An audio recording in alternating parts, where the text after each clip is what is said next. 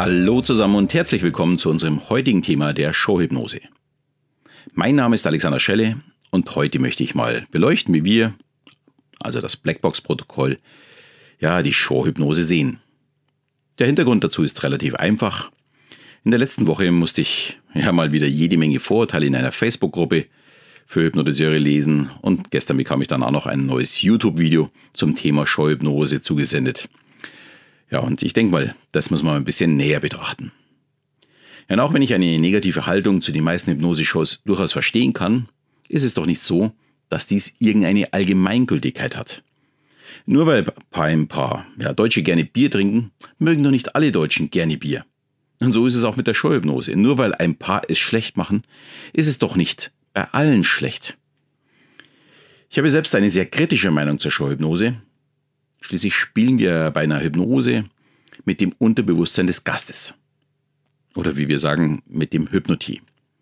Aber wenn man das vernünftig und gewissenhaft macht, dann öffnet das den Gästen mit eine ganz neue Sichtweise auf die Hypnose, eben ihren Horizont erweitern. Ja, und ich möchte mal dieses heute näher betrachten, möchte aber ganz am Anfang starten. Also wie bin ich dazu gekommen?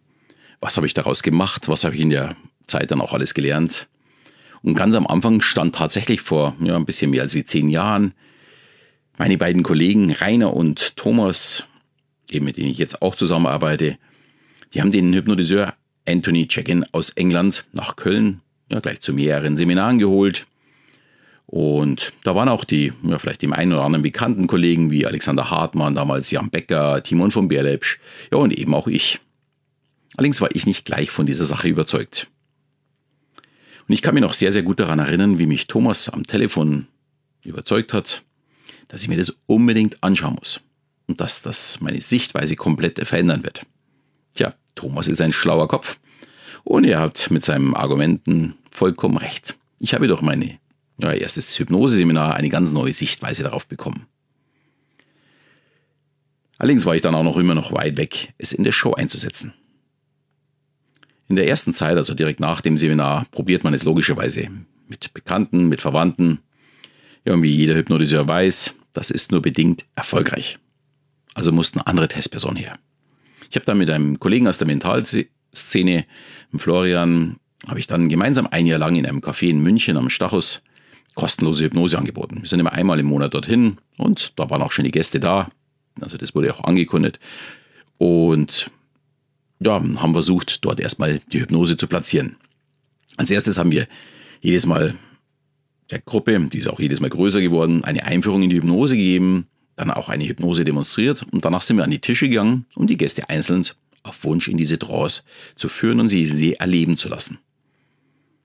Ja, und an jedem Abend habe ich dann ja, so 10, 15 oder manchmal sogar 20 Personen hypnotisiert und dadurch stieg die Gewissheit, es zu können und gleichzeitig übten und lernten wir Techniken, um jemanden in Sekunden in die Trost zu führen.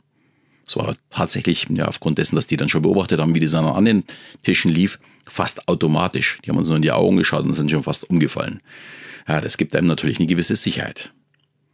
Ja, und das Wissen und mittlerweile auch das Können war also jetzt vorhanden. Aber was mache ich denn damit?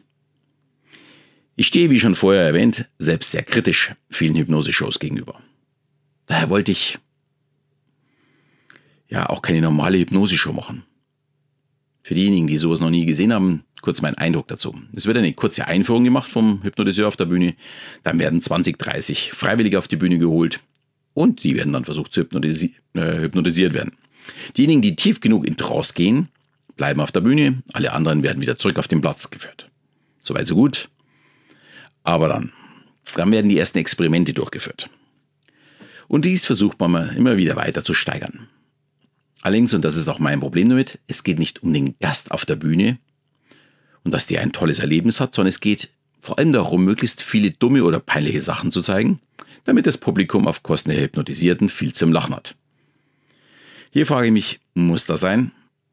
Und ich sage, nein, ganz klar, das muss nicht sein. Das Publikum ist von dem Phänomen Hypnose auch so begeistert, ohne dass irgendjemand als Step vorgeführt wird. Sorry, dass ich das so sagen muss, aber das ärgert mich wirklich.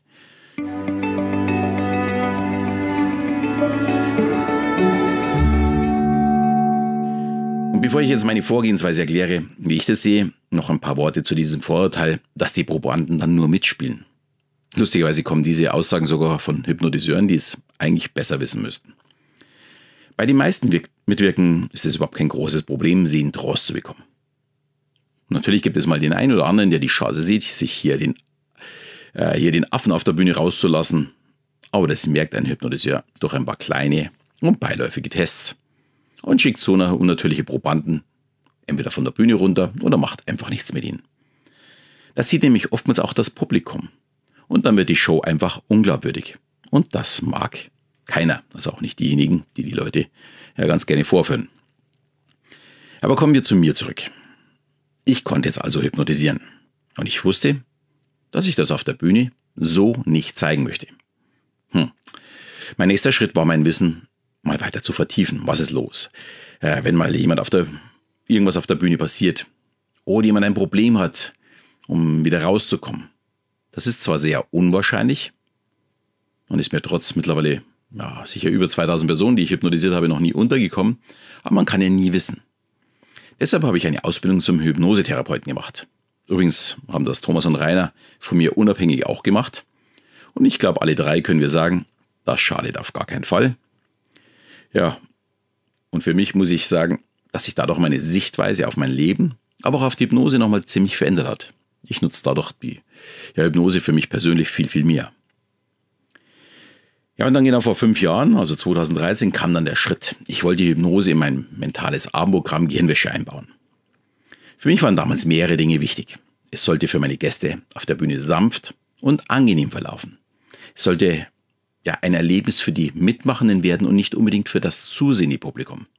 Und ich wollte vor allem sehr viel über Hypnose erzählen. Ich wollte meinen Gästen eine neue Sichtweise geben und ihnen vielleicht ein Tor öffnen, ja, mit dem sie sich im Bedarfsfall beschäftigen können. Außerdem sollten alle bei den einführenden Experimenten mitmachen können, und ein bisschen Spaß dabei haben. Natürlich sind bei mir auch Show-Elemente drin, wo man ja mal auf den Stuhl festklebt oder ja, mal eine Zahl vergisst oder seinen Namen nicht mehr aussprechen kann oder auch irgendwelche anderen Phänomene. Aber es ist nichts dabei, wo ich sagen würde, das würde ich auf gar keinen Fall selbst machen. Ja, und mein moralischer Standpunkt ist da sicherlich sehr hoch. Ja, und ich habe bei mittlerweile fast 200 Shows mit Hypnose nur einmal ein älteres Ehepaar gehabt, die gerne mehr lustige Sachen gesehen hätten. Denen war das, ja, wir, zu langwierig. Aber ich hatte sehr, sehr viele Gäste, die danach eigene Probleme beim Hypnosetherapeuten angegangen sind oder eines meiner bzw. unserer Selbsthypnose-Seminare besucht haben. Danach habe ich mittlerweile über ja, 15.000 Downloads meiner Hypnose-App. Die ist kostenlos, kann sich jeder runterladen. Und das zeigt mir Hypnose. In einer Show muss ich den Probanden vorführen, Alleine das Phänomen, die Hypnose, begeistert schon und macht die Leute neugierig auf mehr. Davon profitieren eigentlich auch die Hypnosetherapeuten. Aber gut, manche sind ein bisschen engständig und sehen das nicht. Wir haben zu dem Thema innerhalb unseres Blackbox-Projektes übrigens auch immer sehr spannende Diskussionen. Uns ist der moralische Wert sehr wichtig, also uns allen drei, muss man ganz klar sagen. Und gerade durch unser Seminar ist unser Ziel ja weniger jemanden auf dem Stuhl festzukleben, sondern ein Tool an die Hand zu geben, mit dem man mehr aus seinem Leben holt. Und ich finde es auch, ja, unglaublich spannend, die Fragen in den Seminaren zu beantworten. Ja, und die Probleme kennenzulernen, die mir oftmals vorher so gar nicht bewusst waren. Also eine tolle Sache. Äh, ich lerne da bei den Seminaren auch immer wieder dazu.